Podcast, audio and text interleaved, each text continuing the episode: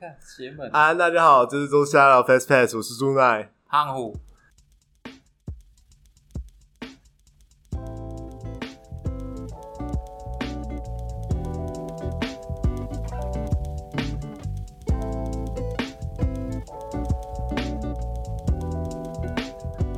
我们这一集要来讲讲，今天刚上线，我马上传给胖虎的 IG 商店。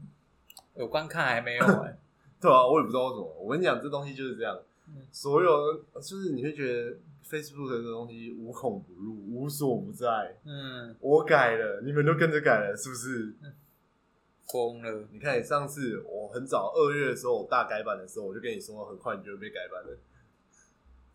其实我之前被改版的速度蛮慢的啊，可是现在就因为我坐在你旁边啊，所以说是传染。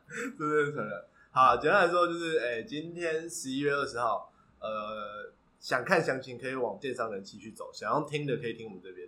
好，呃，IG 做一个大概版，简单来讲，右下角第二个按钮原本是一个爱心，是来看你的通知的，就是 IG 上面通知，它现在变成商店按钮了。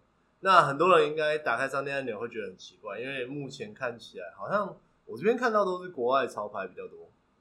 你有看到你你的有什么？我的是 NBA Timberland，然后我有大量 NBA 女装。啊，女装有一些是我以前超过的，这样。哦，所以就是跟你自己有关的。哎、我发现它有一个选项是小编精选，可是小编精选好像都是海外的玩意儿，Brand Spotlight、Winter Wellness、Winter Shoe Guide，哦，这个是内容型的，对啊，都是内容型的，有点像是那个精选集广告的感觉。有一点像，但是呃，我觉得它比较像那个 App Store App Store 里面的那、那样子专题型的感觉。对对对，哦，我很喜，其实我很喜欢 App Store 的那个嗯。设计，嗯。就是它呃，台湾 App Store 每大概每个礼拜吧都会有一个主题，嗯。然后那个主题会介绍一些我觉得还不错的游戏啊什么，因为我通常都是游戏才会去看 App Store 啊。对，然后点进链接之后，其实呃，大家可以看到它这个页面啊，就是点进它那个主题页之后，你选的任何一个商品，其实点到点进去就只是开一个小视窗，然后会呃从网站上查看。但其哎，这是台湾的店哎，哦，他搞得那么老，我还觉得他是台湾的店。这么厉害，对啊，Urban Outfitter 嗯，这条路我好像知道。哦，没事，很酷啊。对啊，所以哦，其实声明，其实台湾蛮多电商应该已经开始在做这件事哦。这边有成品 Global，有 NBA，OK，这真的是海外的。好，我觉得目前它语义还没有分的好好，可能也是因为台湾目前的，因为其实台湾很多电商买家不太知道怎么去建目录啊。嗯，这个本身要做还是要有目录页来，要好做。呃目录是指商品目录，哦，对，要去建呃，你要就是在企业管理指平台说你在 FB 的资料库要跟你电商网站的商品要做一个汇入跟汇出，然后做一个就是算是怎么讲，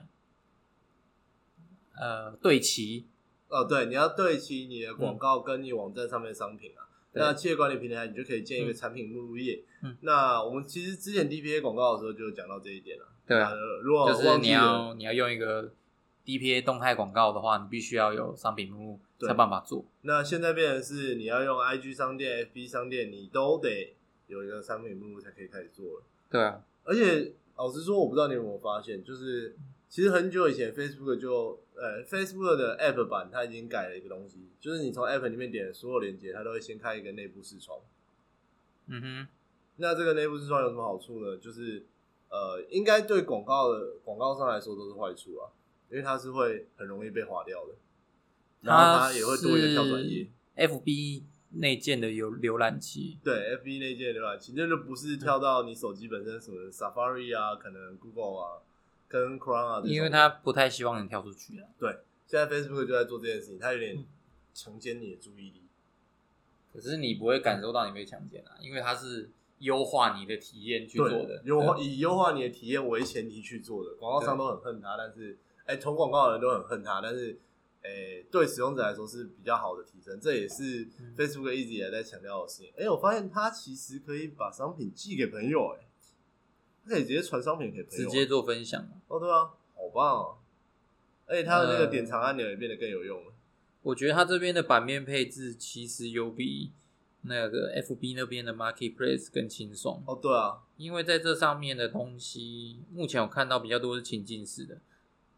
其实讲到这里，我就觉得有点奇怪，为什么他要做 Marketplace，还要再做就是 IG 的，然后又不把它分裂？就是简单来说，就是马马克佐克伯认为，就是接下来 FB、IG 跟 Messenger 要成长，要靠电商化这件事情。哦，对啊，他最近也在推那个什么，嗯，因为他目前唯一支付，对，他唯一的商模就是广告嘛，嗯，对，那这是他快速变现的模式。那接下来。他想要做的就是做手续费平台式的手续费，对啊，甚至是他有他可能他投资区块链，他投资虚拟数位货币，然后他可能还要做第三方支付，然后他要做自己的电商平台，都是为了做这件事情。这其实对我们来说是做好，呃，对我们投手的角色来讲是好的啦，因为他如果要做这件事情，他势必要让广告跟商店的串接更有顺更顺利啊。嗯，那其实对我来说是最好的，因为我们本来就很大量在用 FB 广告来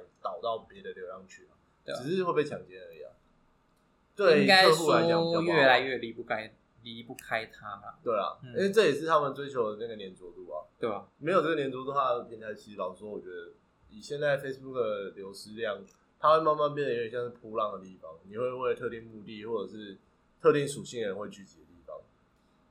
它比较像是人们去打造公公众形象的地方，嗯，像台湾比较少人用 LinkedIn 嘛，就很多人把 FB 当 LinkedIn 在用，这样。对啊，台湾人台湾的 FB 都都是当 LinkedIn，每个那个 title 一个比一个多，然后什么参加什么活动一大堆微博的。是啊，那我们绕回来讲商店，就是大家可以看一下，如果你这个版本还没更被更新的话，你可以试去试去 App Store 或者是 Play 商店。